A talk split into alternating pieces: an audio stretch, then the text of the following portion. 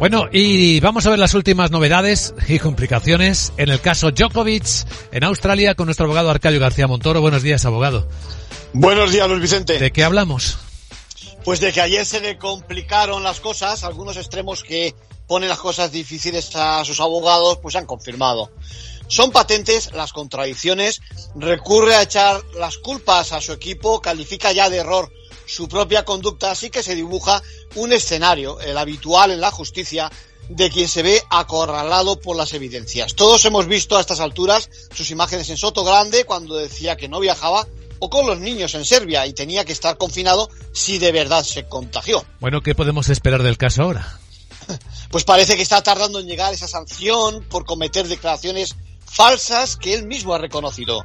Veremos si le tiembla el pulso o no al gobierno australiano con la extensión del castigo y los efectos que pueda tener en su participación en el prestigioso torneo este año y los próximos. Bueno, además ahora las pruebas justifican que su propio país también actúe en su contra, abriéndole un expediente, algo que parecía increíble al principio de este episodio de mal ejemplo en el deporte. Está claro que estamos ante algo más que los errores administrativos que calificó ayer el propio deportista. La puntilla sería que se demostrase que los resultados de su PCR positiva fueron falsos. En conclusión.